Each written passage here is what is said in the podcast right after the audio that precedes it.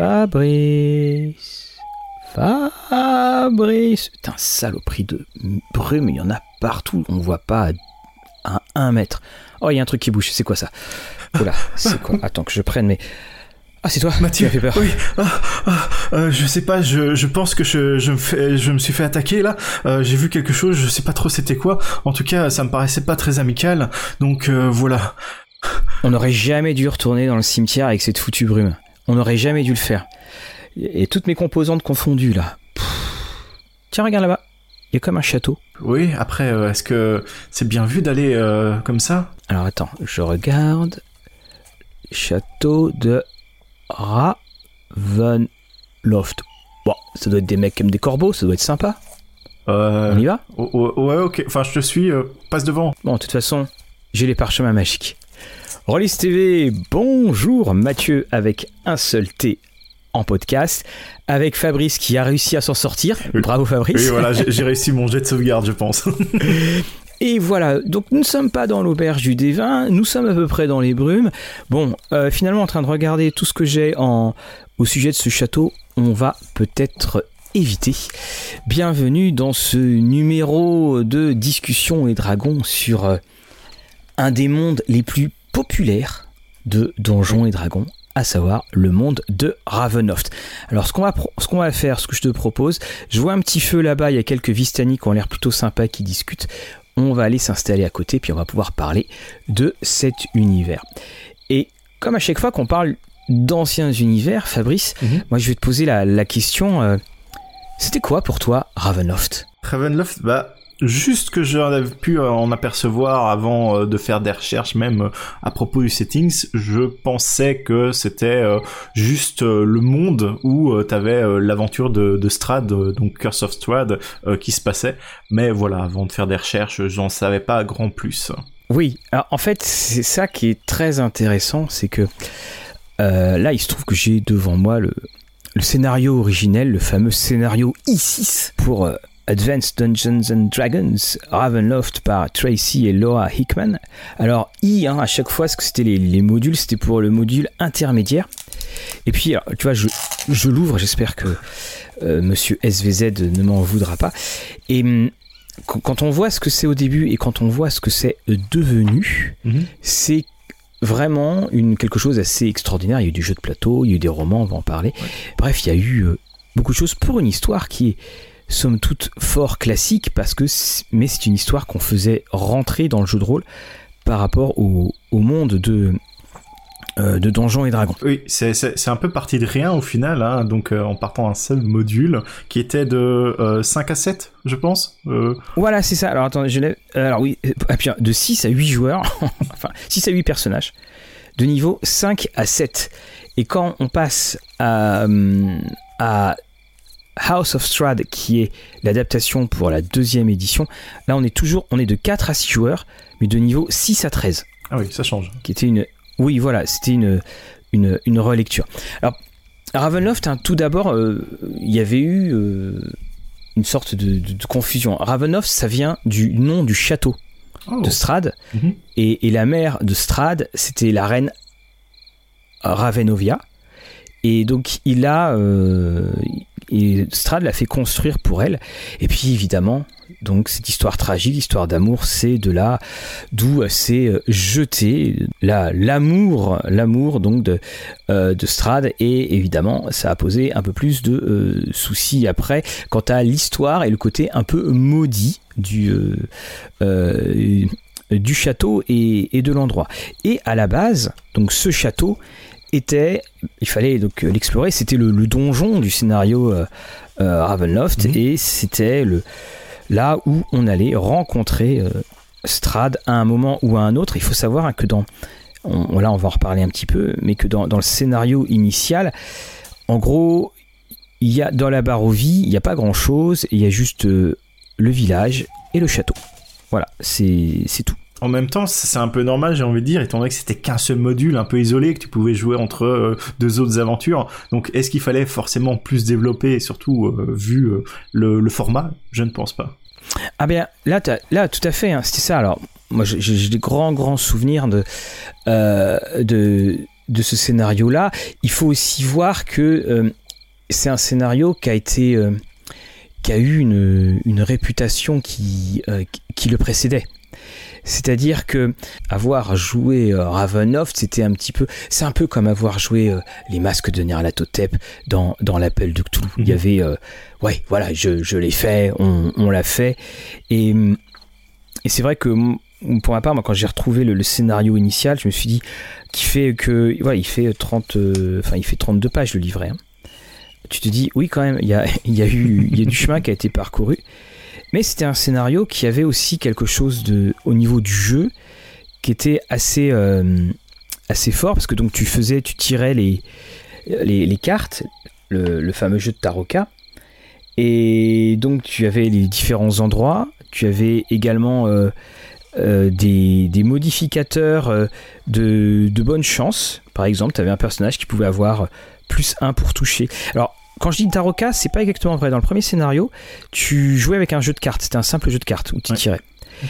Et surtout aussi, tu avais les, les buts de Strad. Oui. Et ça, c'est quelque chose qui a disparu. Oui, c'est ce que j'avais cru voir en faisant mes recherches, c'est que euh, avec cette fameuse fortune qui avait été euh, tirée, c'est que ça permettait d'avoir une certaine modularité euh, du jeu et justement dont les buts de Strad. Il y en a plusieurs de, de mémoire ici. Strad voulait éventuellement récupérer l'épée, donc la, la Sunblade. Oui, l'épée du soleil. Voilà. Enfin, alors, quand je le fais, je, le fais beaucoup jouer en anglais, donc je suis désolé, je, pareil, enfin pour ceux qui nous écoutent, et d'ailleurs, où que vous nous écoutiez, en Barovie ou ailleurs, si vous conduisez, faites bien attention.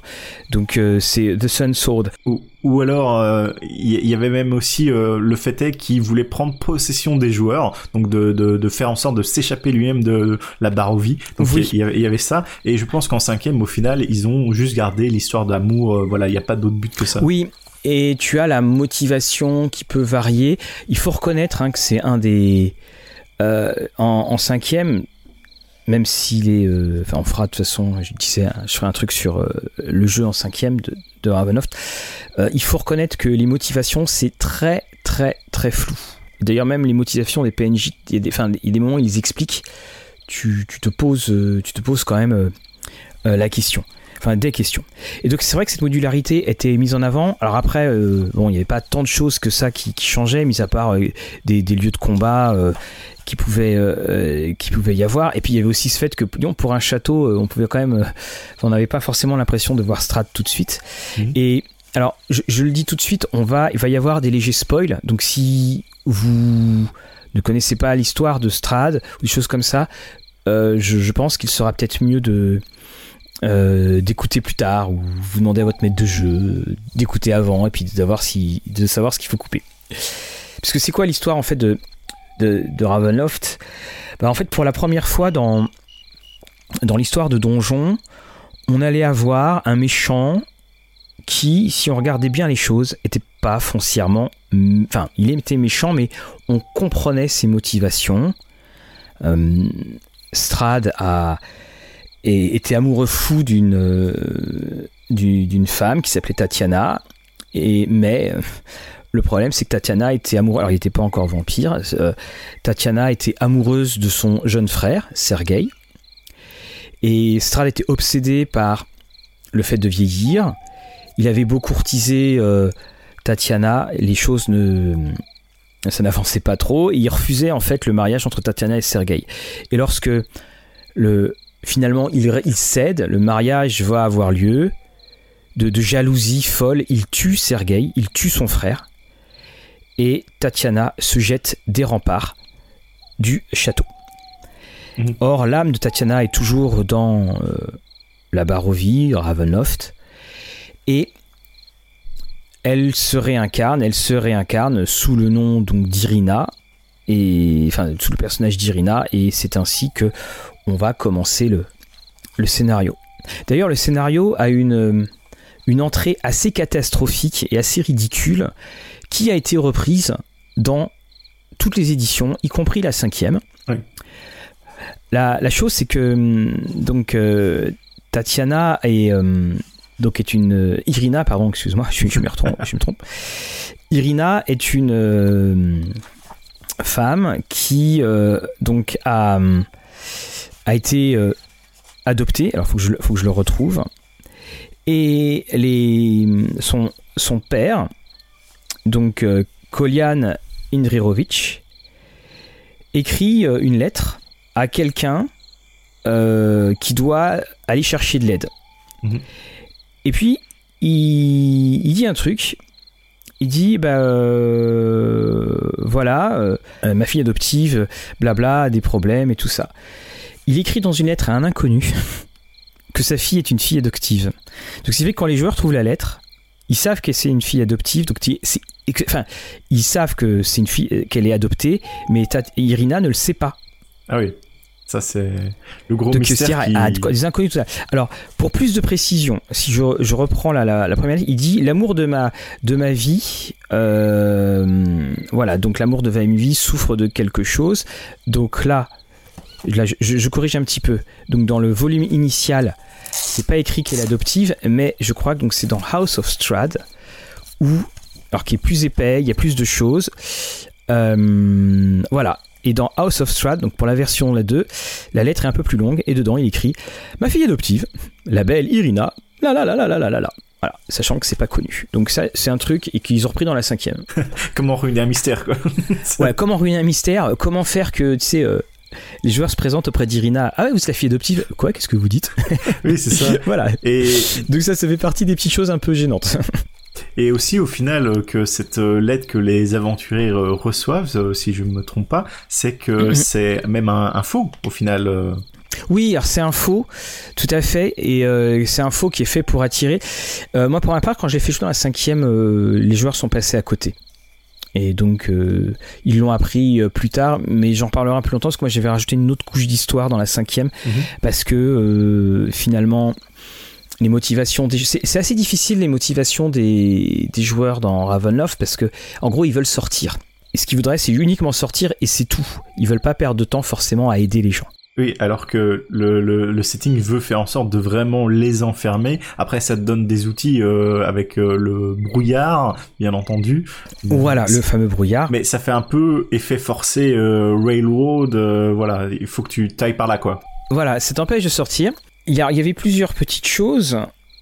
Alors avant d'arriver à la genèse même de, Ravenloft, il y avait cette force, c'était que euh, notamment, alors dans le monde de Ravenloft, ce qui va y avoir après, c'est que les sorts ne sont pas les mêmes. Les sorts ont des effets du style, si tu fais appeler des animaux des bois, en fait c'est des zombies qui sortent.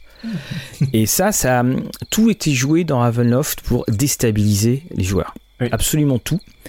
Et hum, soudainement, les joueurs aussi avaient une, euh, étaient dans la position du, de la proie. Parce que Strad, au début, quand il arrive, euh, euh, tu rigoles pas trop, quoi. Il est, alors, il lance tout ce qu'il veut lancer. Il y a, il y a de 10 à 15 zombies qui attaquent les joueurs. Tous les zombies doivent attaquer au même moment, au même endroit. il peut faire invoquer des loups. Mhm. Et puis donc, bah, on, on, en revient sur la même chose. les créatures qui sont dans dans le château, il y a pas mal de créatures qui te font perdre des niveaux. Oui. Et là, on avait peur. Voilà. Et là, là, on a il y avait une vraie peur quand même. Oui, c'est ça. Hein. on rappelle, on avait discuté plus d'une fois euh, à l'époque euh, les zombies, en tout cas les les, les créatures euh, morts-vivants, undead et autres, vous faisaient perdre des niveaux en entier. Voilà. alors, c'était pas forcément le zombie, mais t'avais le race, t'avais, enfin, j'ai plus les noms, j'ai plus les noms en tête, et c'était c'est c'était assez énorme. Et et aussi, donc, l'histoire de la légende raconte, enfin, c'est la légende et puis c'est aussi les auteurs, qu'à la base, ce scénario-là, c'était un scénario qu'il jouait euh, euh, à tous les Halloween, mhm. en train de. Et puis, euh, d'ailleurs, j'aimerais bien savoir ce, ce qu'il rajoutait pour le jouer à chaque fois. Et outre la modularité.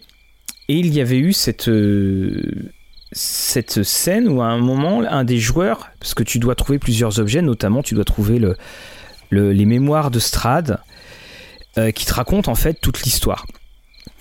Et tu avais un, notamment ben voilà, du, meurtre de Sergei et tout ça. Et c'était au moment où euh, Strad devait être euh, abattu par l'épée de lumière, parce qu'il ne pouvait être abattu, que par cette, cette épée, parce que s'il est l'ancien, il est la terre, comme on dit. un des joueurs avait tout simplement refusé de le tuer, de tuer Strad. Ok. Parce qu'il avait été très touché par son histoire. Et, c'est ça, c'est que quand on connaît l'histoire, il y a, il y a une espèce de d'honneur dedans, le fait d'avoir mis cette histoire d'amour, cette espèce de tragédie où, où Strat c'est c'est totalement condamné, eh bien là, ça, hum, c'est ce qui donne toutes ces dimensions. C'est pas euh, ta pauvre liche euh, dans un bout bout de donjon en train de moisir. Oui, c'est ça. Il a, il a quand même des motivations qu'en tant que joueur ou euh, les personnages même que tu interprètes peuvent comprendre et ça donne presque un caractère humain au monstre au final. Oui. Et oui, c'est ça. Et tu n'es plus vraiment sur le méchant qui est méchant et qui reste dans sa tour maléfique. Et le, comme c'est le maître de, tout l'endroit, alors il y, a ça, cette chose-là, parce qu'en fait, il est le maître de Barovie et euh, le, normalement, il est censé tout connaître. Mais bon, comme on dit, euh, bah, il faut qu'il faut qu'il regarde quand même. Il n'est pas, il est pas dans l'omniscience, c'est-à-dire que s'il veut se concentrer pour voir quelque chose, il le verra. Mais euh, donc il, il le verra pas. Et donc c'est ce qui me fait penser, parce que c'est les fameuses brumes, c'est que donc quand Strad va tuer son frère, il va voir les, les Dark Lords, les seigneurs ténébreux. Il va faire un pacte avec eux et il va avoir l'immortalité, mais là, Barovie va se retrouver entourée de brume et va s'en aller de, de là où elle était. Mhm. Alors c'était une des raisons pour laquelle euh, il y avait aussi ce côté assez particulier de Ravenov, c'était vous vous réveillez, il y a des brumes. en gros, où, que tu étais, il y avait des, des brumes. Et hum, ensuite, donc on a fait des liens avec les, les royaumes oubliés. Et au fur et à mesure des différentes extensions, tu as eu des personnages de... Euh, alors là, j'en ai un devant moi, parce qu'il y a eu des romans, également, on en parlera un petit peu après. Euh, euh, tu avais le personnage donc de la tu as eu un, personnage donc des royaumes oubliés Jeanne d'Air et puis tu as aussi eu alors je me rappelle jamais de son nom tu as eu un personnage de, de, de de Dragonlance. Mhm qui, était un des euh, gros méchants. Ce qui fait que au bout d'un moment, tu dis, ok, d'accord, elle est coupée de tout, mais euh, il y a quand même, euh, de y avoir un bus quelque part qui passe tous les matins. De, de, ce que j'ai compris, hein, les, les Dreadful ou les Dread Domains, c'est mm. donc ils sont reliés par une brume magique à certains endroits voilà. typiques dans, dans, dans, certains mondes. Donc voilà, c'est pour ça que les brumes magiques, faut s'en méfier. Quoi. Voilà, il faut s'en méfier. Et donc on a eu droit au, alors il y a eu Ravenloft. Et puis il y a eu Ravenloft 2. Oui. Alors, Raven... je, suis en train de le remettre. Alors Ravenloft 2, j'ai essayé de le rechercher. Mhm. Parce que je sais que je l'ai en anglais. Et je ne l'ai pas retrouvé. Euh, je l'avais préparé pour pouvoir le, jouer euh, à une certaine époque, il y a bien longtemps. Et là, on, on, changeait un petit peu. On jouait encore dans la modularité. Et là, dans l'histoire, alors il pouvait se jouer de manière indépendante, il pouvait se jouer euh, après. On n'était plus dans un château, on était dans, dans une ville où le. Alors je crois que c'était Morgan quelque chose. Mhm. On était dans une ville et. Et il y avait une espèce de machine qui faisait que les habitants changeaient de, pouvaient changer de personnalité quand ils étaient possédés. Et il fallait retrouver Strad. Et il y avait des trucs qui étaient assez intéressants parce qu'on, notamment, euh, bah, il fallait vraiment jouer les PNJ il y avait finalement beaucoup moins de combats. C'était un beaucoup moins, c'était pas un donjon vraiment, même s'il y avait des donjons. Et euh, tu, il y avait une table à la fin, moi qui m'avait toujours impressionné. Il y avait une table de PNJ et tu des deux dizaines, je pense, ouais, deux, 20 dans mon souvenir à peu près, des PNJ aléatoires, mais qui étaient tous super bien décrits dans la personnalité, dans euh, dans la personnalité et puis les interactions et les motivations. Oui, je pense qu'on était plus sur euh, quelque chose comme un bac à sable porté très sur l'enquête. Oui. Et euh, en fait, je pense avoir vu que ça faisait un peu écho par rapport à Dracula, le film de Dracula, où la première partie de Ravenloft, bah ça se passait en Transylvanie, tout ça, et donc c'est là que tu joues un peu le premier module. Et le deuxième module, c'est un peu quand il est à Londres, qui Exactement. Strad se fait passer. Un côté très ouais passer donc par un aristocrate tout ça et qui essaye de vivre au final à Londres dans, dans cette ville et c'est comme ça que tu, tu, dois un peu le retrouver quoi et ils ont oui. rajouté je pense un peu de euh, Frankenstein euh, Mr Hyde là-dedans ils ont fait une petite popote Voilà, ils, ont tout mis, ils ont mis pas mal d'éléments du, du, du, gothique. Et ce qui, moi, ce qui m'avait toujours. Euh, enfin, ce qui, ce qui me marque assez, c'est que c'est pas un scénario qui est finalement tant resté que ça. Non. Euh, tu prends euh, alors qu'il alors qu'il est il est vraiment très bien, je le trouve très ambitieux. Mhm. Après, il était peut-être euh, trop ambitieux sur certains aspects. Alors, il a été très très mal reçu, je pense, euh, aux États-Unis. En tout cas, c'est ce que j'ai pu euh, comprendre, étant donné que euh, vu comment a été agencé les choses, si t'avais joué euh, la première partie euh, de Ravenloft, ça te faisait en, en- en sorte que t'es euh, combattu euh, ou vaincu Strad, c'était que tu te réveillais et c'était un rêve en fait.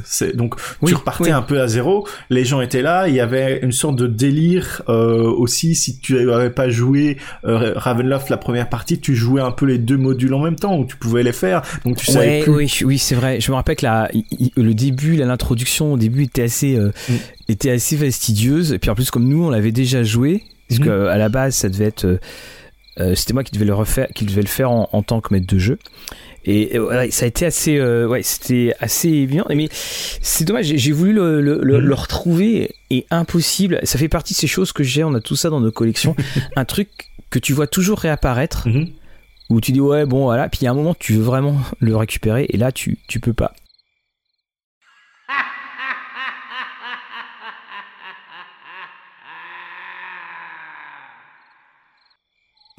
et après ils ont continué Oui. et tu as eu euh, donc c'était euh, Expedition to Castle Ravenloft. Là c'était pour la troisième et alors là tout explose. On a 200 plus de 200 pages. Un truc en cartonné et finalement on est très très très très proche très très proche de la cinquième édition de Curse of Strahd. Mhm. parce que là le monde va être euh, totalement étoffé. Il va y avoir vraiment beaucoup de choses. Et la Barovie devient vraiment une Barovie euh, là pour le coup qui est très très euh, euh, enfin que c'est pas juste un village hein. et hum, là donc c'était pour la troisième pour la quatrième édition il y a rien eu Oui, c'est ça, c'est ce que j'avais cru comprendre, mais euh, apparemment, ils avaient voulu faire limite en sorte que Ravenloft soit donc pas inclus dans D&D, mais bien un jeu à part. C'est pour ça que t'as pas eu de Ravenloft apparemment euh, dans dans D&D. Mais j'ai toujours là le, le jeu de plateau que j'avais déjà présenté. Je le représenterai à un moment parce qu'on va faire un, je, je vais refaire une, édition, une émission sur les jeux de plateau euh, Donjons et Dragons. Mhm. tu, as- tu avais un, un, un jeu de plateau alors, où la couverture, euh, tu n'as plus du tout un, un euh, penseur comme euh, Caldwell pouvait, Clyde Caldwell pouvait le, le dessiner. Même si on remarque qu'il aimait bien euh, euh, mettre Strad qui portait quelqu'un. Mhm. Et c'est hum, et c'est justement donc dans la cinquième qu'il arrive. Et là, quand il arrive, euh, pff, donc on a Curse of Strad, on a Curse of Strad Revamped parce qu'ils ont, on en a déjà parlé, ils ont fait une petite rectification sur les Vistani qui, d'un point de vue européen, euh, à des moments peut sembler euh, étonnant, pour pas dire autre chose, parce Oui. que t'avais des trucs du style. euh, euh, ah ben la phrase ah ben ils boivent tout le temps euh, bah voilà on la retire faut aussi alors j'ai retrouvé hein, dans les recherches les, les Vistani il n'y avait pas que des humains dans les Vistani ils pouvaient être aussi halflings et ça ça a disparu et, et après donc il- c'est une chose qui en revanche que je trouve beaucoup plus intéressante dans le changement qui a été fait c'est que les Vistani ne sont pas forcément forcément à la botte de Strad et ça mine de rien euh, ça permet de jouer beaucoup plus, beaucoup plus d'interactions. Oui. Ça, c'est quelque chose qui est très fort. A- Après aussi, euh, j'avais cru comprendre que les Vistani, je sais plus exactement en quelle édition, ça avait peut-être changé, et c'est peut-être pour ça qu'en cinquième ça, ça change un peu avec euh, ce, ce revamp, euh, c'est que les Vistani étaient un peu devenus le peuple euh, qui pouvait euh, être...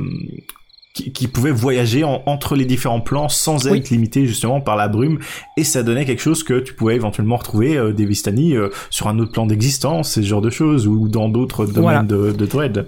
Donc euh, Tout à fait. Tu avais une. Euh, euh, C'était fait, puis l'explication, c'est qu'ils ils avaient passé un pacte avec. euh, à- avec Strad et là tu vois là je parce que là tu parlais donc des différentes brumes il Mhm. faut savoir que là on- tu abordes ce qu'on appelle la euh, donc les, les royaumes de terreur mhm. donc les Realm of Terrors qui va sortir au début des années 90 là j'ai la j'ai la boîte devant moi que j'ai toujours euh, bien conservée. Alors c'était à l'époque hein, t'avais du matériel ça débordait de partout. Et hum, donc là j'ai devant moi une fiche de la magie altérée. Et euh, donc c'était tous les sorts qui était, euh, qui était altéré. Alors ça allait par exemple à détecter le bien, détecter le mal. Oui, parce qu'en soi, euh, avoir ce genre de spell, bah ça te donne directement qui sont les méchants, bah ça t'enlève un peu le mystère, la peur et tout ça, forcément. Oui, c'est c'est vraiment ça. Et donc dans cette cinquième édition, ils ont dit en gros, hein, ça c'est la cinquième, mhm. vous faites ce que vous voulez avec les sorts, voilà, pour les effets des sorts. Mhm. Et alors, oui, il est. Euh, il, y a, une somme monstrueuse de, de wiki, choses comme ça pour la cinquième où chacun a mis, euh, a, mis ses histoires, a mis ce qu'il en a fait. il y en a une où j'ai pas trouvé, il y avait un changement que la, personne avait vanté euh, qui n'était pas forcément la plus extraordinaire. Mhm. Mais je trouve qu'il y a une, il y a une énorme, énorme inventivité. Ce qui prouve bien de toute façon que, comme souvent dans ces scénarios-là, on a le minimum syndical et comme on comprend pas les motivations, on est obligé de tout créer, de faire, euh, tous les liens. De toute façon, ici, euh, je pense que la, cinquième, c'est peut-être l'aventure qui a été le plus jouée, à tel point euh, que on a pu voir même le, le guide of oui, euh, Van Richten Exactement, Van Richten, parce qu'il y avait tellement de monde qui avait apprécié retrouver euh, Curse of Stars ou le découvrir, hein, comme au final, euh, voilà, il y a beaucoup de gens qui ont commencé aussi sur la cinquième, et au final, vu qu'ils n'avaient pas eu donc les premiers Ravenloft, c'est vraiment cet héritage-là qui retrouve depuis la première édition de quelque chose qui est qui, n'a pas perdu en valeur au fur et à mesure. voilà, l'histoire est ah toujours aussi bien. et, et qui s'est qui s'est considérablement enrichi. Parce que quand, tu relis hein, le scénario ici, ok, tu comprends pourquoi il est si différent de ce qui sortait d'habitude. Tu comprends parce que mhm. tu avais euh, ce mécanisme de motivation, tu avais, euh, aussi la nature du personnage, mais euh, c'est quand même c'est quand même un donjon, c'est tout. Et, et puis surtout, ils avaient fait les cartes en semi 3D isométrique. C'était un bordel. oh la vache. Oh là, j'étais là. Et d'ailleurs, quand, quand j'ai voulu reprendre euh, Curse of Strad, euh, là, les, mes joueurs euh, sont pas encore dans le château. je me dis, bon, en fait, comme je leur ai créé une espèce de deuxième vie, de deuxième. Ils, vont avoir le plan du château. C'est-à-dire qu'ils le connaissent déjà, parce que j'avais pas envie de m'embêter à, mhm. à, reprendre absolument tout.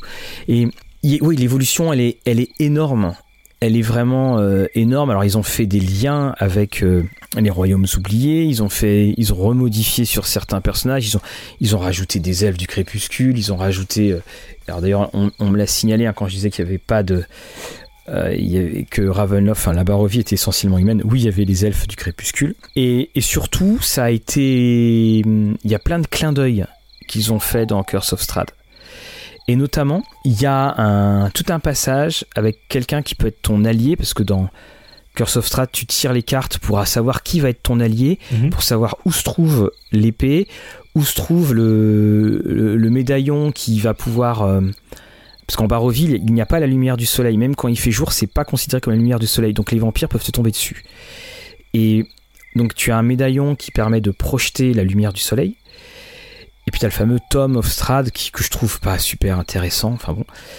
Et euh, parce que c'est, enfin bon, il y a tellement de moyens de connaître son histoire, je vois pas l'intérêt. Mais surtout, tu as, et ça y est, je viens de perdre mon fil. Pourquoi je disais ça, ça On m'a lancé un sort d'amnésie. Voilà, c'est revenu. Ah, ah, on m'a jeté le mauvais oeil. Parce que donc les Vistani aussi peuvent te maudire. Euh, et donc cet allié, euh, tu as un allié qui était quelqu'un qui est en rapport avec le roman mhm. euh, Moi Strad, I Strad. Et dans Moi Strad, ça raconte, c'est un des romans euh, qui est, alors je sais pas, je crois que c'est ça. Je, tape sur euh, mon mon parchemin magique, donc c'est de Elrond. tu as une une extraordinaire chose c'est que c'est un roman qui va raconter la jeunesse de Strad. Donc c'est oui, moi Strad, journal d'un vampire, qui va euh, raconter donc la, le moment où Strad n'est pas euh, euh, où Strad donc est encore humain. Donc toutes les guerres pour combattre la Barovie. Mhm. Et dedans, il va assassiner un de ses, il va, il va tuer un de ses meilleurs amis au moment où il va devenir vampire. Et ils ont mis comme allié quelqu'un qui est en rapport avec lui, qu'un de ses, euh, de ses aïeuls ou un de ses descendants, je sais plus. Ok.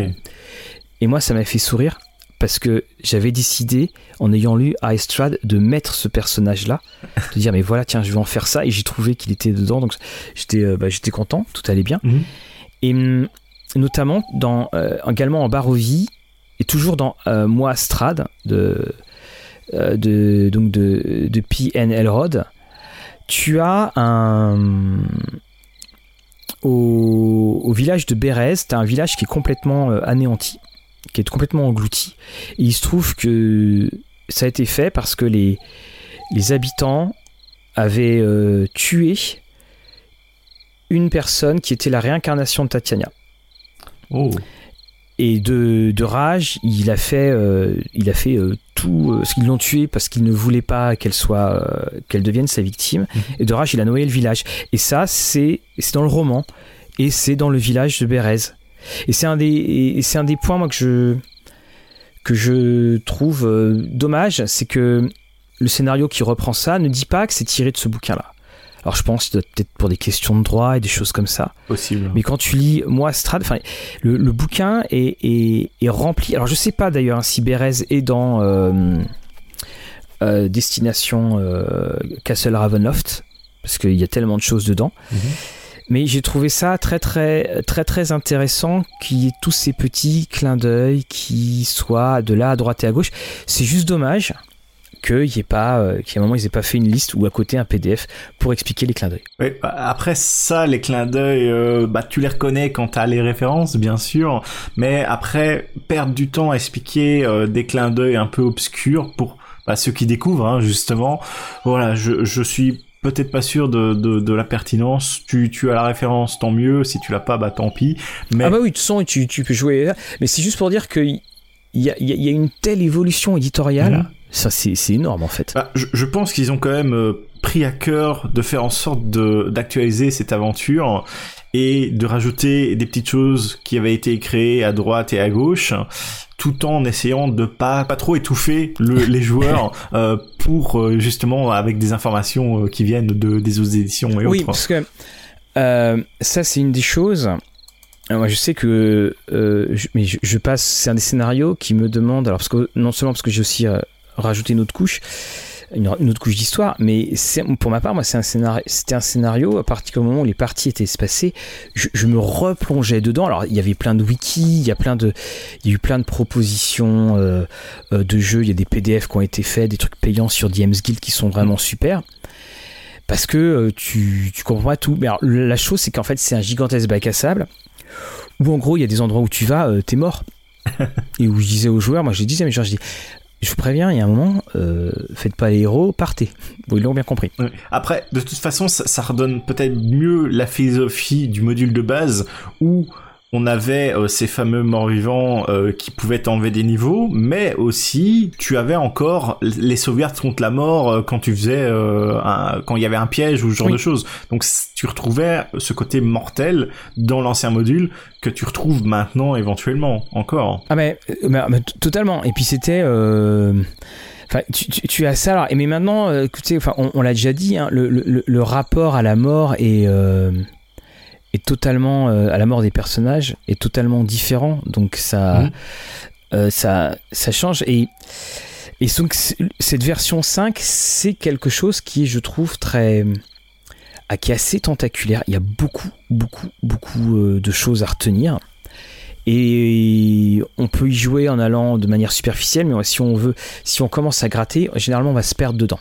Tellement c'est, tellement il y a de choses. Mais c'est ça que je trouve aussi, euh, que, je, trouve aussi très très bon dans, dans la réussite de, ce scénario.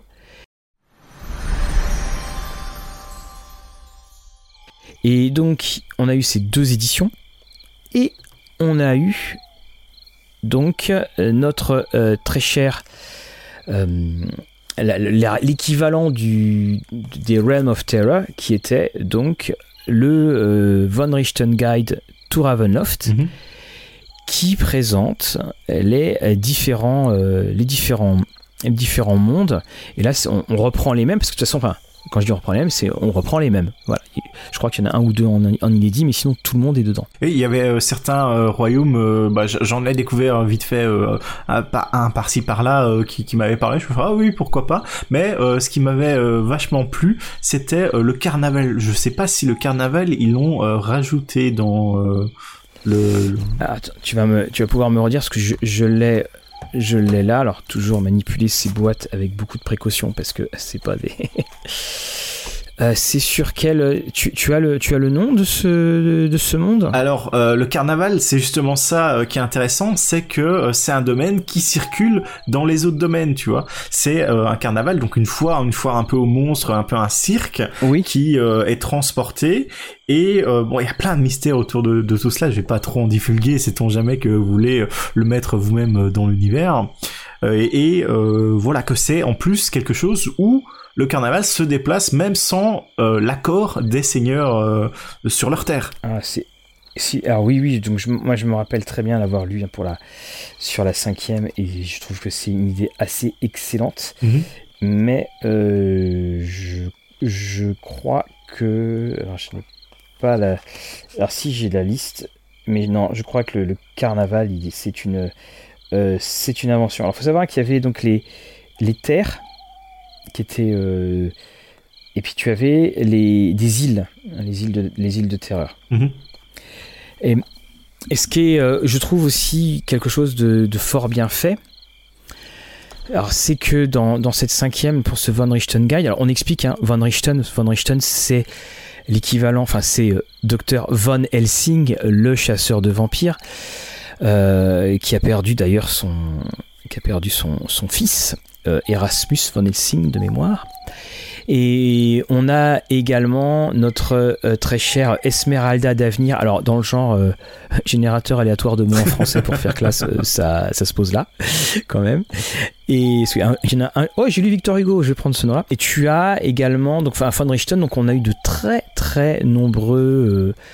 de, très nombreux suppléments, les Von Richten Guide, mhm. qui sont disponibles d'ailleurs sur DriveThru, qui, qui reprennent où, il y a vraiment, enfin, il y a eu une, une littérature qui a été euh, phénoménale, phénoménale dans, dans l'ensemble. Hein. Un peu comme euh, les Volos Guide, j'ai l'impression.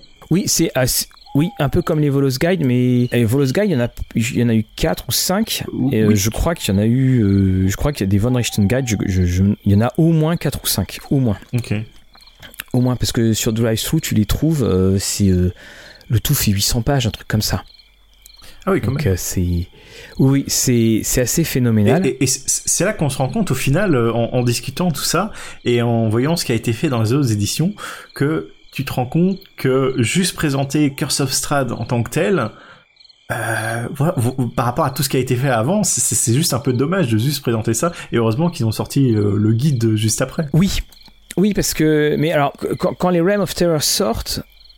en plus, on est en plein dans la mode un peu sombre, on est en mode vampire. Hein. c'est, mhm. enfin, on a la, convergence euh, de ce truc. Je, je, crois que ça sort juste avant Vampire je crois. De... Enfin, ça sort avant, ça j'en suis euh, quasiment. Euh, euh, attends, c'est simple, je l'ai là devant moi, ce fameux, mon fameux Curse of, enfin, le, House of, pardon, les, les, les Realm of Terror, copyright 90. Donc oui, ça sort avant. Ça sort, tu vois, un ou deux ans avant. Mhm. Donc tu as, tu as cela. Ils, vraiment, ils veulent amener quelque chose. Je crois qu'il y avait même des règles hein, de mémoire. Il y avait des, des règles un petit peu sur l'équivalent d'une santé mentale, mais qui n'étaient pas très très convaincantes. C'est on, t'ouvre totalement un... En fait, on, t'ouvre Donjons et Dragons sur toute une littérature, qui était la, la, littérature avec des, éléments gothiques, le mhm. côté à la... À la euh, à la, bah, la Frankenstein de Shelley, euh, de toute façon, à la peau. C'est de, de l'horreur gothique, voilà, c'est... Oui, c'est ça, c'est ce qu'ils appellent voilà, l'horreur euh, l'horreur gothique, sachant que on avait de toute façon voilà, on avait à la fois cette horreur, cette horreur gothique, mais on avait aussi l'influence des, premiers films de Dracula. Mhm. Euh, notamment avec les Vistani. Euh, on avait euh, l'influence des films de James Well quand il fait Frankenstein. On avait tout ça. On, avait vraiment aussi cette, cette ambiance, cette, horreur de, qui était qui, cette horreur très cinématographique, des Bela Lugosi, des Boris Karloff. On l'avait, on, a ce mélange là et ça change complètement dans évidemment dans notre euh, bah, pour tout ce qui est de Donjons et Dragons. on n'était pas habitué à ça. Et encore une fois, bah, comme je te disais, soudainement, on, passait du, du, euh, du massacreur euh, à mhm. la proie. Et c'est ça aussi qui faisait que ce jeu était tellement aimé. Cette, cette partie-là parce qu'au final, on a vraiment une omniprésence de notre grand vilain quasiment dès le début de ton scénario, qui, qui va rester, qui, qui va être là, qui, qui va guetter, euh, tu sais, qui à chaque euh, coin euh, ou chaque loup, il est peut-être derrière, t'observer, ou même à venir faire une intervention. je pense au niveau du premier module, il pouvait essayer d'isoler les aventuriers qui se faisaient éventuellement téléporter à certains moments et les charmer comme ça, ce que j'avais entendu. Oui, oui, oui c'est ça. Puis t'as plein de techniques. Hein. Il y, a, y, a, y a beaucoup de techniques. et, et ce que j'aime aussi, bah, par exemple, on a un petit peu abordé le, Taroka. Mhm. Le, donc le, le Taroka, c'est ce, c'est un jeu de cartes qui sert également euh, pour, euh, on peut se faire tirer les cartes dessus. Donc Madame Eva le fait. Et c'est un jeu aussi où tu peux jouer avec. Et il y a cette euh, soudainement, tu as cette matérialisation d'un élément de jeu mhm. Qui est très efficace. Alors en fait, tu es un petit peu obligé de tricher parce que en gros, toi, en tant que maître de jeu, tu les as tirées avant les cartes. Tu les as tirées avant les cartes pour préparer ton scénario. Faut que tu saches ce qui se passe, où ça va se passer tout ça. Donc, quand en fait les joueurs vont tirer le truc, euh, bah, les fameuses équivalences, tu les inventes. En fait, pour l'équivalence, tu dans le bouquin, c'est d'ici c'est telle carte, ça veut dire ça. Bon bah toi, si t'as tirer autre chose, bah évidemment tu tu euh, tu les changes. Ça c'est c'est quelque chose qui, est assez évident. Ou alors tu peux le faire en totale improvisation si tu es fort là-dessus. voilà, mais ça vaut mieux éviter parce que rien n'est plus euh, euh, rien n'est plus ridicule quand tu fais une quand tu fais ce genre de choses que soudainement te planter. Ah. C'est Madame Eva, dis donc, elle est pas super forte finalement. C'est-à-dire, c'est qui hésite. Euh. elle, elle, doit pas être qualifiée, elle doit manquer un ou deux levels. oui, voilà, c'est ça. Alors que. Et puis après, on a eu. Euh, donc dans les royaumes de terreur, hein, pour, on, l'a juste un petit peu évoqué, mais mhm. donc les, les, les, royaumes de terreur ou donc le Von Richten Guide to Ravenloft, ça te permet d'aller te balader. Alors moi dans cette cinquième, ce que j'ai, genre j'ai beaucoup aimé parce que il, te donnait tout. J'ai pas du tout aimé l'aspect, le, manque de cartes, c'est très clair. Ah. Mais en revanche, j'ai beaucoup aimé les propositions qu'il y avait. Mais il y a un souci, c'est que j'ai trouvé que les univers étaient beaucoup trop, beaucoup trop individualisés. Mhm. Là où auparavant c'était vraiment euh, quelque chose flottant. Donc euh, j'ai beaucoup de mal à, voir ça, à être joué comme une sorte de campagne qui va au, euh, qui réussit à tout traverser. C'est-à-dire, pour moi, c'est plutôt une série de, une série d'aventures. En, soi, je pense que c'est tu, tu picores plus que tu ferais vraiment une campagne en traversant tout. Je pense que c'est ça qu'ils ont voulu faire en termes de, de proposition de jeu au final. Donc ils t'ont proposé ah mhm. euh, tu veux de euh, telle horreur ou telle horreur ou telle horreur et en plus ils les ont classés. Hein, donc c'est bien pour te dire que voilà ta campagne tu veux qu'elle se déroule de telle façon. Voilà le royaume auquel ça correspond et tu auras ça dans ce royaume-là pour jouer euh, tes campagnes. Et puis, euh, bon, on sait très bien que euh, Wizard, ils analysent comment les joueurs y jouent, et ils savent très bien qu'en général, les joueurs, ils jouent jusqu'au level 5, 7 peut-être, et puis voilà, c'est fini. Donc, au final, avoir une campagne où t'en traverses plusieurs, ça prendrait quand même beaucoup, beaucoup de level, et ils savent très bien que la majorité des gens, bah, n'arrivent pas jusque-là au final. Alors, c'est justement la question que je me suis posée, parce que... finalement, il t'offre dans ce Von Richten Guide tellement de choses à faire mhm. euh, que tu peux y jouer pendant des années. oui. Et si tu veux, avec cette manie de. Je passe d'un, d'un scénario à un autre ou d'un supplément à un autre. Mhm. Bah, euh, finalement, moi je, je, vois nulle part des, des retours de partie dans les univers de Ravenloft. J'en ai, j'en vois, j'en vois pas moi en fait. Je, je, vois Curse of Strahd beaucoup, hein, ça, ça oui. Oui, Curse of Strahd, mais, pas le Von Richten Guide, euh, mais pas le Guide to Ravenloft. Je pense que les gens qui doivent jouer de, avec euh, ce supplément-là doivent jouer plus peut-être euh, des one shot, tu vois. De. Oui, c'est ça.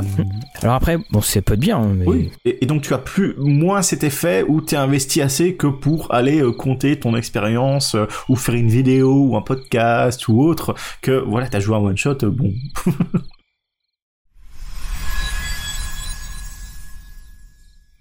Et donc tu avais quand même aussi donc des scénarios Ravenloft. Hein, là j'en ai un devant moi, mhm. c'est Touch of Death, Feast of Goblins. Puis tu en as eu euh, plusieurs autres hein, qui sont euh, qui sont sortis très euh, très régulièrement.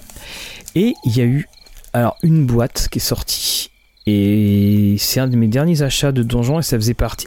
Dans mes listes de trucs de donjons, mhm. il y a il y a des choses que je voulais absolument avoir.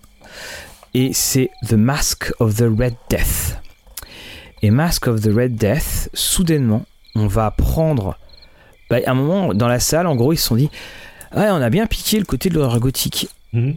Eh ben, les gars, si on faisait un supplément, une boîte, tout simplement, bah, dans la période de l'horreur gothique, donc on a une. Euh, ce qu'ils ont appelé The Gothic Earth, une terre uchronique gothique qui se passe à la fin de l'époque victorienne.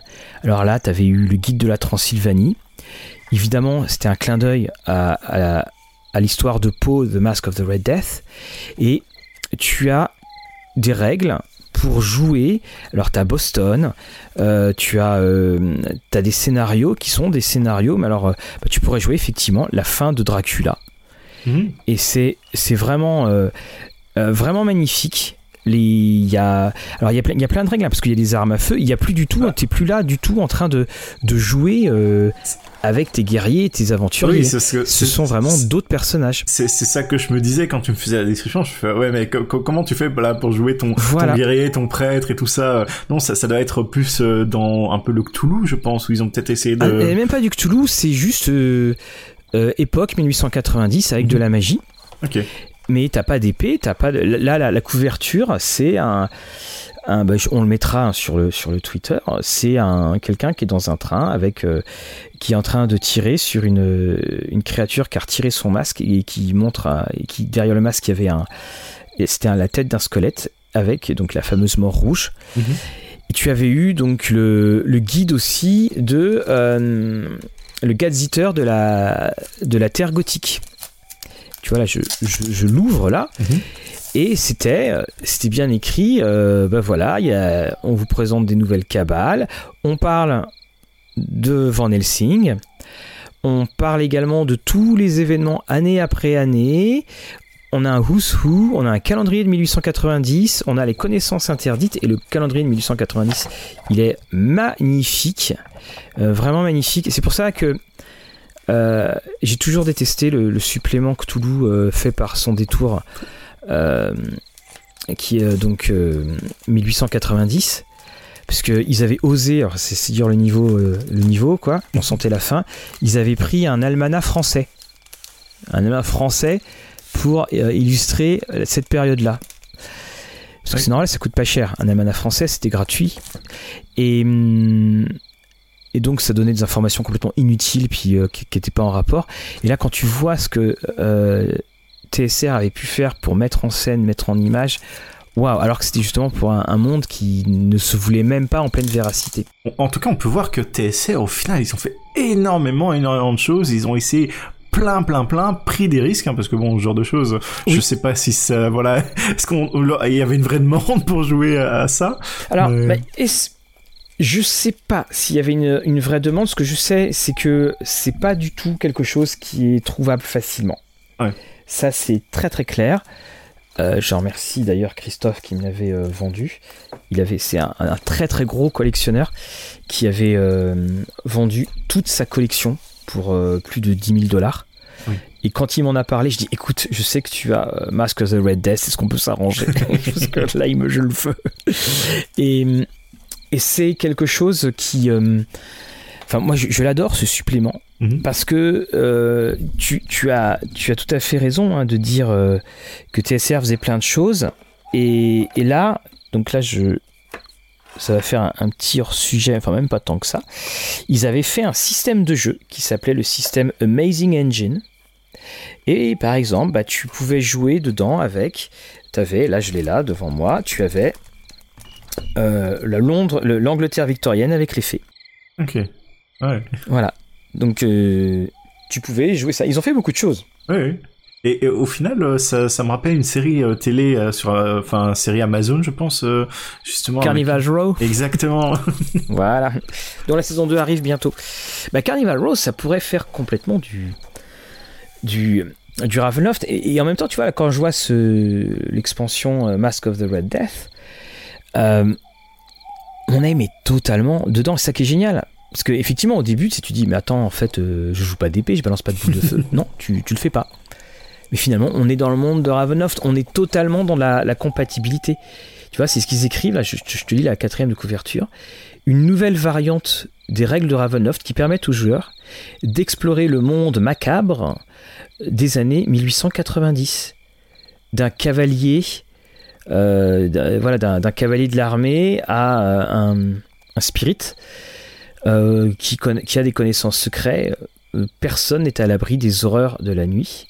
Mhm. Et donc, nous avons, c'est bien écrit, donc Mask of the Red Death, donc qui est le, clin d'œil, hein, contient tout ce dont vous avez besoin comme aventure dans les mondes fictionnels d'Edgar Poe, Bram Stoker et Conan Doyle. Voilà. Et tu as, avais un scénario avec Jack l'éventreur, et puis euh, qui, après qui bascule sur Boston, ce qui fait penser au sein de l'aliéniste. Et là, je vais faire une émission sur les, euh, l'époque victorienne. Euh, en décembre ou en janvier, je sais que je mettrai dedans, je mettrai dedans ce Ravenloft là. sinon aussi quelque chose de sympathique que j'avais pu trouver, c'est Mathieu, je suppose que tu connais notre ami Vegna. Hein oui. Surtout depuis euh, Stranger Things, je pense que c'est un des personnages les plus connus de D&D. Euh, donc euh, notre cher décrépit Vecna s'est retrouvé pendant tout un moment dans Ravenloft et euh, coincé euh, dans Ravenloft. Et ce que euh, j'avais pu apprécier, étant donné que bon, c'est quand même un demi-dieu, ou en tout cas c'est un demi-dieu à l'époque où il est coincé là-bas, et il se retrouve à avoir un domaine particulier à lui, qui est une île, et son lieutenant qui l'a trahi et qui s'est transformé en vampire, lui aussi a été happé justement dans ces domaines ténébreux, et à une île, et les deux îles à un moment rentrent en confrontation. Et tu as tout un settings où tu as les, ces deux rivaux qui essayent de, de, se venger l'un de l'autre mais sans jamais y arriver tout ça et j'ai, tiens, je ah, tiens c'est intéressant à jouer tout ça ah mais c'est hum, il y a eu un moment en fait ils ont dû peupler Ravenloft mhm. Là, par exemple, dans la cinquième, et c'est, je crois que c'est Elminster qui est dans, dans Curse of Strahd. Ok. Voilà parce qu'il a voulu venir. Il a voulu venir pour se débarrasser de Strad. Je sais aussi que Volo, alors, alors je sais plus quand, parce que là encore une fois c'est très difficile de suivre, euh, tout ce qu'il y a à faire, enfin de, suivre tout ce qui est en sortie euh, euh, éditoriale. Mais tu as une Volo, lui, il est déjà passé dans les en, en Barovie. Et mhm. euh, Elminster, lui, il a, lui, il y, il y allait parce qu'il voulait tout simplement se débarrasser de, euh, il voulait se débarrasser euh, de Strad, mais il n'a pas réussi. Ah, Elminster n'a pas réussi. Non. Et ce qui fait que il est, il est mentionné comme étant le, le, le, je crois que c'est le mage fou ou un truc comme ça. Mhm. Et hum, il peut être potentiellement un des alliés des joueurs. Et alors là, je trouve ça, euh, je trouve que c'est une idée d'une d'une très très faible inspiration pour pas dire autre chose, parce que tu, tu dis, bah, quand tu l'as comme allié, euh, bah, tu restes derrière et t'attends. Quoi. Oui, c'est ça, parce que détrompe-moi euh, si j'ai tort, mais je pense que Elminster, c'est quand même le Gandalf euh, des royaumes oubliés, qui est censé être un, un, magicien de je sais pas combien de niveaux, là, même au-dessus du, du, niveau 20, et qu'il a du mal contre Strad, excuse-moi, ça fait un oui, peu... est-ce qu'il est... Il a, alors, je sais plus s'il était à moitié... Il, il, était à moitié euh, amnésique ou quelque chose comme ça, parce que le combat était phénoménal. Mhm. Et voilà, il a pas. il, a pas réussi quoi. Donc euh, bon, j'ai voilà, je suis peu peu convaincu par, euh, par cela. Pareil, je, je, sais pas ce qu'il fout là. parce que bon. Oui, parce que en fait, il y a aussi un il y a, il y a aussi un moment euh, tu te retrouves enfin je veux dire c'est super d'avoir créé ce monde complètement isolé parce qu'à la base c'est ça c'est que c'est terminé euh, c'est, enfin, c'est coupé du reste du monde parce que tu peux y faire ce que tu veux. Mais au fur et à mesure des romans, au fur et à mesure des différentes sorties, bon, c'est allé un petit peu de, ça s'est un peu peuplé. Et tu sais de, voilà, de, de voir, de voir qu'il est là. Je me suis dit mais qu'est-ce qu'il fait là quoi Oui. Oui. Il peut rester tranquillement chez lui. Ça fait un peu euh, le caméo forcé, euh, l'easter egg que t'as voulu mettre euh, parce que voilà, t'as voulu rattacher Royaumes oubliés. Regardez, il est là, Mister. Bon, voilà. Je pense que. Alors donc, j'ai eu non seulement un sort de d'amnésie mais aussi de confusion. Dans c'est Mordenkainen excuse-moi. C'est ah, Mordenkainen bah, ça change pas grand chose en soi j'ai voilà tout ce que je dis dessus euh, voilà c'est ça fait surtout envie de te dire euh, mais qu'est-ce qu'il fait là quoi donc voilà notre, notre, Mathieu il a subi euh, de l'amnésie un sort d'amnésie de confusion. Mm. faudrait retravailler les sauvegardes tout ça. Ouais je crois que je, vais faire ça je continue donc on, a cette tu vois on, on retrouve hein, donc des, des, invités. Et puis donc tu as les donc les romans. Les romans il y en a beaucoup de romans qui ont été traduits en français. Alors en tout, je crois mhm. qu'il y a une vingtaine de romans qui est sorti ah oui, en anglais. Même. Ouais, oui, oui, oui c'est assez étonnant. Mais en, français, je pense qu'on a dû avoir une, une, dizaine. C'était aux éditions, euh, euh, les fameuses éditions Fleuve Noir. Mais alors, ça, ça charcutait pas mal à chaque fois au niveau de la, au, niveau de la traduction. C'est-à-dire que euh, tu avais toujours un. Tu vois, tous les romans, mhm. tous les romans, ils sont quasiment à 248 pages, tous. C'est pas le cas du tout en VO. Hein. Ah oui. Euh, c'est pas le cas du tout en VO. Il y a eu une petite décision euh, éditoriale, comme on dit. voilà, c'est ça. mais à un moment, on va couper. mais c'est vrai qu'au final, euh, quand on voit bah, déjà Birthright, bah, c'était pareil, c'était Fleuve Noir qui les avait traduits, mais de, de se rendre compte qu'il y a quand même pas mal de romans au final dans Donjons et Dragons et moi honnêtement à part euh, vite fait les, les romans de Dragonlance que j'ai vu euh, des fois en bibliothèque euh, qui traînaient par-ci par-là bah j'en ai pas vu vraiment hein. ça, ça reste un truc bah, un peu du passé à l'heure actuelle c'est, d'ailleurs, enfin, dans ces romans-là, quand tu les trouves chez les bouquinistes, c'est écrit, quand tu les demandes, si tu demandes les bouquins Forgotten Realms. Mhm. Alors, c'est, hum, c'est aussi pour ça, parce que TSR, hein, euh, la, partie euh, librairie, euh, enfin vente de bouquins, c'était était assez énorme, mais vraiment énorme. Alors avec Dragonlance en tête. Et d'ailleurs, hein, ce qui a précipité la chute de TSR, c'est parce qu'il y a eu un moment, les bouquins se vendaient plus, donc les bouquins, bah, c'est pas des suppléments, les bouquins, il y a un droit ah de retour, et puis bah, puis bah, faut que tu les payes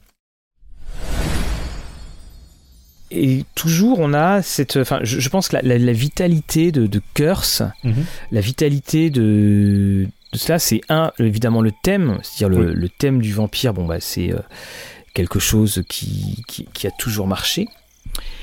Mais c'est de l'appliquer à, un univers qui normalement voilà quand tu prends les premiers euh, les premières choses de Donjons et Dragons c'est c'est pas trop compatible mais en fait, quand tu le fais, tu te rends compte que c'est super compatible. Mhm. Et tu as. Euh, tu sens qu'il y a vraiment eu une inspiration de la part des auteurs, parce qu'il y a eu tellement, tellement, tellement de choses sur Ravenloft écrites. Tellement.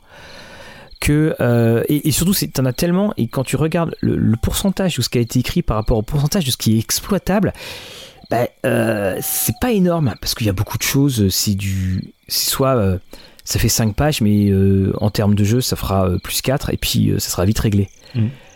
Mais ils, se sont projetés dedans, et ils ont et, ça a amené justement cette ça ne vieillit pas Ravenloft. Oui. Ça ne vieillit vraiment pas. Oui, c'est ça. ils ont vraiment ouvert la porte à un peu un nouveau style de jeu, j'ai envie de dire, et une ambiance particulière avec donc ce, ce, Ravenloft. Et qui change aussi par rapport à tes aventures D&D euh, classiques, parce que c'est ça qui, qui marque aussi au final, c'est que ça change de ton comme on avait pu le voir avec d'autres settings. C'est dès que ça marque le ton, ça change de ton. Euh, les, les gens ont plaisir à le faire parce que justement c'est pas ton euh, c'est pas ton aventure que tu vas jouer un peu tous les vendredis euh, comme voilà ton énième donjon. Oui et puis alors c'est ce qui a aussi amené une je trouve parfois une sorte de porte-à-faux Mhm. c'est que tu as un, un personnage. euh, tu as le personnage de Strad qui est très tourmenté, tu le vois pas forcément. Tu as le personnage d'Irina qui, elle, euh, va vouloir. euh, alors là, tu vois, par exemple, dans la représentation de Curse of Strad, elle est en armure. Enfin, bon, c'est. euh, parce que ils ont mis l'espèce de. de réincarnation et l'esprit de Tatiana qui était dedans. Mhm. Mais Irina, par exemple, c'est un personnage qui est très fort. Et quand elle arrive en contact avec les joueurs, très régulièrement, les joueurs traduisent Irina par euh, princesse à sauver, alors que c'est pas du tout le cas. Oui. Et je trouve aussi que ça a amené des. euh, bah, le côté un peu euh, bourrin et puis euh, on y va franco quand il se heurte à une certaine subtilité qu'il peut y avoir dans Ravenloft, bah, il a tendance parfois aussi à écraser cette subtilité. Ici, euh, détrompe-moi, mais euh, de base dans le module original, elle est euh, fighter de niveau 2 déjà, je pense. Et ici, je sais pas en cinquième, euh, Silon euh, traduit pareillement. Non, alors, en plus, alors le truc dans la cinquième, elle n'a normalement, elle n'a pas de caractéristiques, si je me trompe pas. Je sais qu'il y, a- il y a eu des soucis, c'est pour ça qu'on en a trouvé beaucoup. C'est pour ça dire que quand tu, tu tapes les caractéristiques d'Irina, euh, Mhm. ça va dans, dans, dans tous les sens. Mhm. Moi, je sais que dans ma partie, elle- a de la magie qui commence à apparaître. C'est qu'en fait, c'est euh, la magie de Tatiana, c'est la magie de tout ce qui pouvait être. Mais ce qui est- c'est ça aussi qui est bien, c'est que dans Ravenloft, tu peux tout expliquer. Parce que c'est euh, les forces obscures, parce Mhm. que c'est. Tu peux tout expliquer. Ça, c'est quelque chose que je trouve euh, euh, t- très intéressant. Et puis après, il y a aussi la fin. C'est que faire de cette fin dans, dans Ravenloft hein, Que faire de cette fin? C'est ça, c'est intéressant aussi de, de se dire euh, bah, quelle fin donner? Moi, je sais toujours pas la fin que je vais donner. Je le sais toujours pas. Oui, car il y a, il y a plusieurs fins possibles au final euh, de, de ce que j'en ai Oui, vu. voilà, il y, a, il y, a, il y en a beaucoup, beaucoup qui sont, qui sont possibles de, euh, de fins. Donc euh, voilà, on, on se retrouve avec euh, des, un- un- des settings où tu peux tout faire, tu peux tout créer, où tu as ce, cet élément psychologique en plus, Mhm. cet élément littéraire, cet élément artistique où chacun peut, peut se retrouver. Et puis c'est suffisamment ouvert pour, tu vois, faire des trucs à l'époque victorienne. Ouais. On- on- en tout cas, c'est c'est quelque chose qui est dans les mondes de D&D quelque chose de une pépite en fait euh, au final euh, ce, ce, ce Ravenloft très particulier à jouer à faire jouer éventuellement Mhm. et au- aussi à, à exploiter et qu'est-ce que tu vas exploiter au final maintenant qu'on a un peu plusieurs sources euh, même en, en cinquième? Et quand tu vois le, le foisonnement que les gens ont pu faire étant fans euh, de Ravenloft euh, sur euh, DM's Guild par exemple il y a beaucoup beaucoup de suppléments euh, donc euh, je sais pas si on avait parlé ici qu'ils avaient retraduit un peu l'aventure si Strad était une femme Oui, c'est ça. Enfin, c'est, tu vois, au- autant on avait un, un Dragonlance euh, qui était, euh, on le disait, qui était ultra fantasmé parce que quand tu le relis, ça résiste pas à grand chose, surtout au début. Mhm. Enfin, le début résiste pas à grand chose. Mais là, même quand tu le relis, même quand tu dis ok, bon, c'est vas-y, donne-moi l'explication pour que je rentre dans ton donjon, il y a quand même quelque chose. Il y a quelque chose qu'on n'avait jamais vu. Il y a, il y a, il y a ce truc-là, et c'est euh, avoir eu cette idée de, de mélange, de fusion, elle est euh, de, fusion des genres qui marche très très bien. Euh, ça fait que tu peux te retrouver avec tous les styles d'horreur qui, existent. Tu peux te retrouver avec euh, toutes les le côté aussi bien héroïque, parfois le côté un peu comique aussi, le côté euh, horreur carton pâte du cinéma, le côté horreur vraiment dérangeante. Enfin, tu as tout. Et hum, et tu, tu peux jouer, le, tu peux basculer le curseur co- comme tu veux, Mhm. avec à chaque fois bah, le fait que toi, en tant que maître de jeu, tu l'aimes bien, Strad. Oui. Tu l'aimes bien. Et moi, il y a des moments, ça m'embête quand euh, les, les joueurs veulent se moquer de lui comme ça, parce que toi, tu connais l'histoire. Tu sais qu'il s'est maudit, il est. Voilà, il, il s'est euh, condamné. Oui.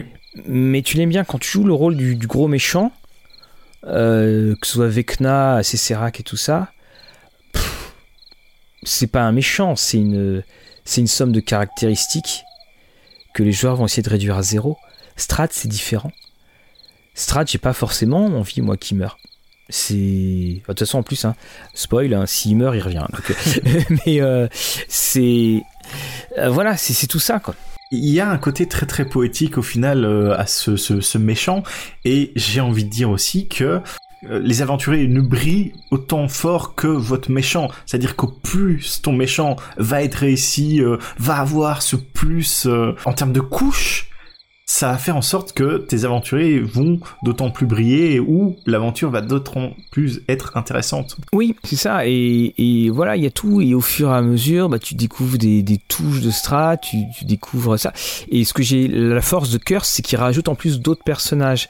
Ce qui fait qu'on n'est plus du tout dans ce côté. Euh, on n'est plus du tout dans, dans un côté. Euh, euh, il n'y a que Strad dans le reste du monde, comme je pourrais mhm. avoir dans le scénario Isis. Là, il y, a, plein de belles histoires. Il y a vraiment euh, euh, plein de belles histoires.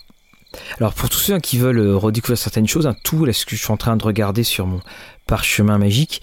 donc si vous allez sur DM Guilds, hein, vous avez par exemple toute l'encyclopédie des Dark Lords et des domaines du Von Richten Guide. Et alors, le problème, c'est que les, les, prix ont tellement, tellement explosé que euh, maintenant, les, un bouquin de base en couleur, c'est dans les 55 euh, euros, plus les frais de port, et puis, et puis ça peut monter très, très, très haut, quoi. Après aussi, je suis pas sûr que certains euh, livres, notamment euh, ceux officiels TSR et Wizard euh, des anciennes éditions, soient disponibles à l'impression à la demande. Donc tu peux limite qu'avoir le PDF. Donc voilà, ça aussi. Alors si si, bah, là, je, suis devant. Hein. là je suis devant. Je mhm. regardais les, les, prix. Les prix sont sont élevés. Alors, bien entendu, il faut. Si, si, tu les prends aussi, c'est pour te plonger dans dans l'ambiance. Oui. Parce que bon, c'est plus forcément jouable. Mais comme je te disais. Euh, on est quand même dans. Alors, tu as ce que tu avais. Le Von Richten Guide, tu as eu sur les liches. La liche. Et d'ailleurs, euh, tu as la liche Azaline. Parce qu'il y a eu un. Il y a eu plusieurs bouquins. Il y a eu Moastrad dans ses mémoires. Et puis après, il y a eu le combat contre la liche Azaline qu'on retrouve euh, dedans. Mhm. Et le, tu, as, tu as eu donc le guide Von Richten pour les fantômes, les liches, les créatures garous. Les... Alors, tu as eu 9 guides von Richten. Et dans les faits, dans les faits, euh, tu n'as pas de, enfin, tu n'as pas l'occasion de tout jouer. C'est vraiment pour se plonger. Et même à l'époque, c'est vraiment pour se plonger dans euh, dans cet univers. Oui, et, choisir ce que vers quoi tu veux aller au final. Si tu veux avoir des aventures avec des loups-garous, bah tu prends un supplément loup-garou. Et, voilà, et je pense que de toute façon, voilà, ces suppléments-là, de toute façon, ces suppléments-là, tu, tu, les utilises parce que euh, tu as envie de te plonger dans l'univers euh, de Ravenloft, qui est un univers, oui, qui très littéraire, hein, très littéraire par ses racines, euh, par son ambiance, et ce qui fait qu'elle parle à beaucoup de monde. Ça parle à beaucoup de monde. D'ailleurs, je pense qu'on n'a pas précisé ou on l'a peut-être juste fait euh, vite fait euh, citer, c'est-à-dire que euh, il y a des comics aussi Ravenloft et oui, il y a eu comics, oui, et des livres dont vous êtes le héros apparemment. Donc ah, je savais pas pour les livres dont vous êtes le héros, mais c'est moi, j'ai toujours maintenant du mal à imaginer, tu vois, dans le fameux, le fameux Strad sur le jeu de plateau euh, avec son épée. Euh, ça, ça j'ai beaucoup de mal. Pour moi, c'est pas Strad. C'est non. Euh, moi, il me donne plus l'impression d'être un, des vampires dans Darkstalker, donc qui est une licence de, de jeux vidéo. Donc, mais jeux vidéo baston 1v1 quoi. Donc. Alors, pour moi, vraiment le Dracula de Coppola, je trouve, est... rend très très bien ce que peut être euh, ce, qu'il peut être. D'ailleurs visuellement, je préfère euh, le visuel des anciens modules euh, pour Strad que le nouveau. Ah oui, alors il faut effectivement, tu as tout à fait raison, parler des magnifiques illustrations de Clyde Caldwell, plus des illustrations intérieures que, l'on peut trouver, qui avaient cette espèce de, trait, qui avait cette espèce de patte qui était volontairement, volontairement désuète et qui mhm. était somptueuse qui était euh, vraiment somptueuse. J'essaye de retrouver le. Et notamment. Alors j'essaie de retrouver son, son, nom, parce que mon Caldwell, on, le connaissait, voilà. Et euh, c'était au niveau des dessins, je, je crois que c'était euh, Steven Fabian, F-A-B-I-A-N, et ses illustrations sont magnifiques, et donc il y a eu des collections de, de, de trading cards, hein, Donjons et Dragons, alors quand tu avais, tombais mm. sur celle de de comment. Voilà, voilà donc Steven Fabian, c'est bien lui. On mettra également le, lien. ces illustrations sont superbes, elles sont somptueuses et c'est ce qui a donné vraiment, c'est ce qui a donné sa, sa force euh, au, monde graphique de Ravenloft, notamment, alors je précise, au, monde des, des Realm of Terrors. C'est absolument magnifique. Il, a fait des dessins, là j'ai devant un dessin d'un vaisseau fantôme qui était pour le module Ravenloft RA2. Euh, Ship of, of Horror, bah, tu vois, ça tombe très bien. Mhm. Voilà, c'est.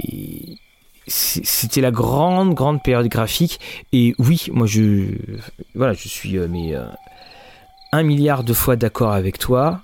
On a, une, on a une horreur qui est beaucoup plus belle, beaucoup plus nuancée dans les dessins de Fabian que dans les dessins que tu peux avoir dans la 5E. Ça, c'est très clair. L'ambiance est beaucoup plus forte. Vraiment beaucoup plus forte.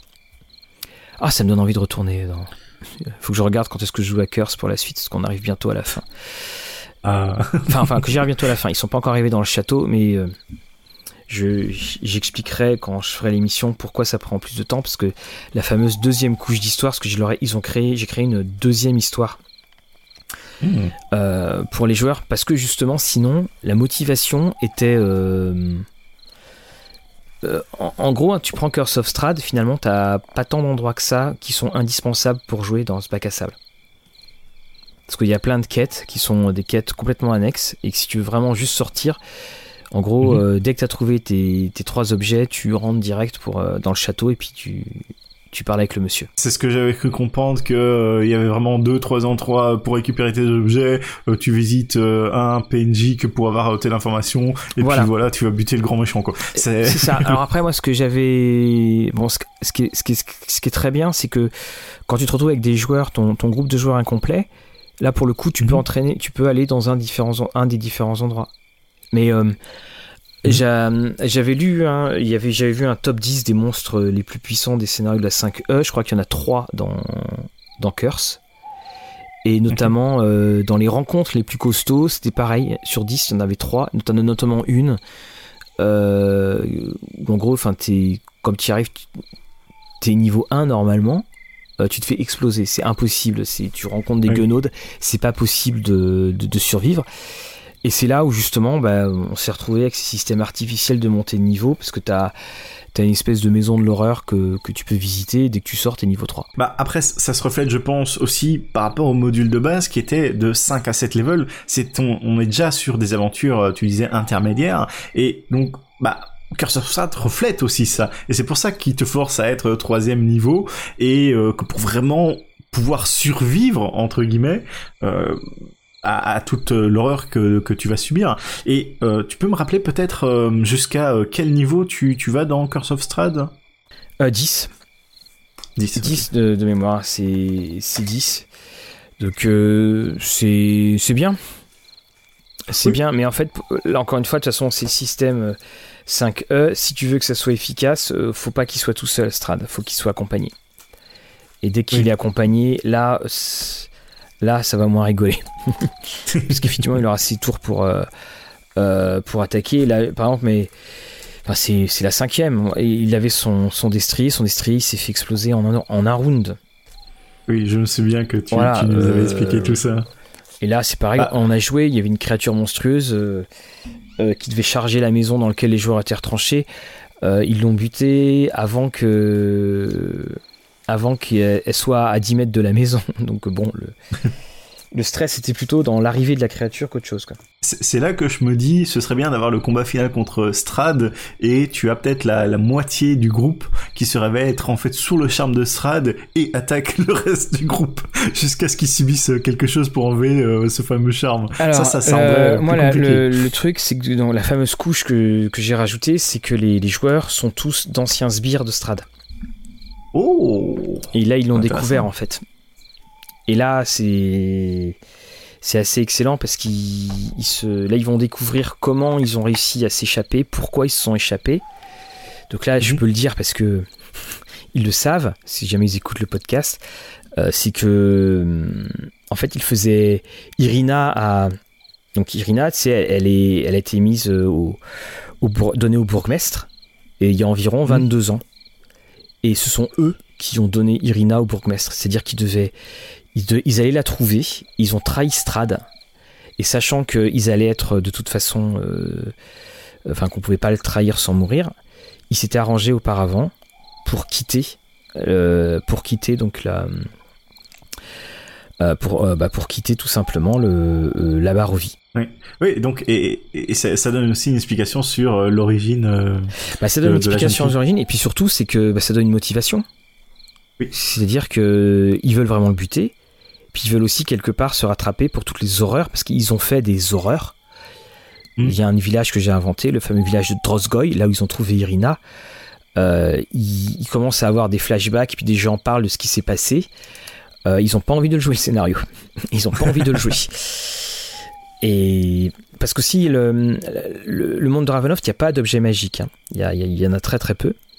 Et là, en fait, ils se sont vus, ils étaient là avec des lames d'acuité, euh, des masses de terreur, tout comme ça. C'est autant d'armes qu'ils ont volées à des, à des joueurs. Et surtout, là, donc je termine là-dessus, bah, c'est que ils ont vu leur vrai visage. Et ils ont, ils ont aussi aperçu la scène, parce que tu as toujours plein de fantômes qui se baladent en Barovie, ils ont mmh. en fait aperçu la, la scène où ils ont vu les aventuriers donc qui ont leur visage là maintenant se faire tuer par, par ce qu'ils étaient auparavant.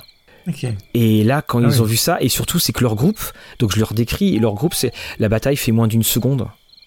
Ils se font tous, tous, et donc euh, tous ceux qu'ils, euh, enfin les, visages, les aventuriers dont ils ont pris le corps, où ils savent pas trop comment, euh, et là, ça les a, ont, été massacrés et balayés par ce qu'ils étaient auparavant.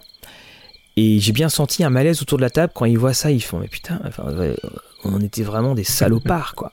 Euh, ils s'appelaient les lunes, les lunes de Strad, qui en fait étaient là pour rechercher il y a 25 ans euh, Irina. Ouais, bah ça, ça, ça, me paraît euh, une couche intéressante. Bah oui, parce que vraiment ça, ça, change tout, parce que tu as envie vraiment d'explorer, tu as envie de savoir, et puis, euh, puis ça donne effectivement une touche psychologique qui est bien plus intéressante. Quoi. Oui, c'est ça, t'as as, ce côté, euh, bah, on en parlait euh, parfois, le, côté rédemption qu'on peut retrouver, et justement ces joueurs-là, en apprenant qu'ils ont fait des erreurs ainsi, et qu'ils ont même bah, pris leur volé leur apparence, entre guillemets, et trahi leur maître, ouais, ça, oui, je, je, vois maintenant comment ils pourraient être motivés. Quoi. Voilà, et c'est pour ça que quand va y avoir l'invitation pour venir au château, voilà, ils savent pas trop, ils savent pas trop comment agir. Et parce que aussi il va y avoir la question est-ce que finalement Strad n'a pas encore un pouvoir sur eux et euh, hmm. qu'ils ne pourront rien faire Voilà. Euh, que de mystères. Que, des mystères. enfin voilà, donc ben, ainsi s'achève. Bon, la brume se lève un peu, alors soit on va vers le château, soit je crois qu'on entend le bruit de l'auberge. Je te propose qu'on retourne du côté de l'auberge, ça sera peut-être plus sympa. oui, c'est ça. Et je, pense que je vais sortir mon, petit, euh, ma, petite boussole magique pour essayer de nous orienter cette fois-ci. Voilà, je, l'ai retrouvée. Euh, donc euh, voilà, elle nous indiquera le bon chemin, j'espère. Bon, ben c'est parfait. Alors. On vous souhaite à tous une, très très bonne écoute pour ce numéro euh, Halloweeno do Jonesco Ravenloftien. ça, Elle est pas mal cette phrase. Et ah oui, effectivement. alors la semaine prochaine, il n'y aura pas de, de discussion et dragon. Donc, ah, catastrophe. Voilà. Nous reviendrons. Euh, alors vous verrez très certainement pourquoi sur Twitter il n'y a pas de, discussion et dragon. Et hum, donc nous reviendrons dans deux semaines normalement, peut-être trois on verra, enfin bon, sur les objets magiques où on va euh, donc décrire euh, les objets magiques, euh, leur vie, leurs œuvres, leurs évolutions dans le monde de Donjons et Dragons, parce que s'il y a bien ça a été quand même la caractéristique de Donjons et Dragons, c'est que c'est un monde où les objets magiques sont. Enfin, tu te baisses, t'en trouves quoi. Donc c'est quand même oui, assez caractéristique. Voilà donc, bah, Fabrice, je te souhaite une bonne semaine et on se retrouve donc très très bientôt dans l'auberge du Dévin.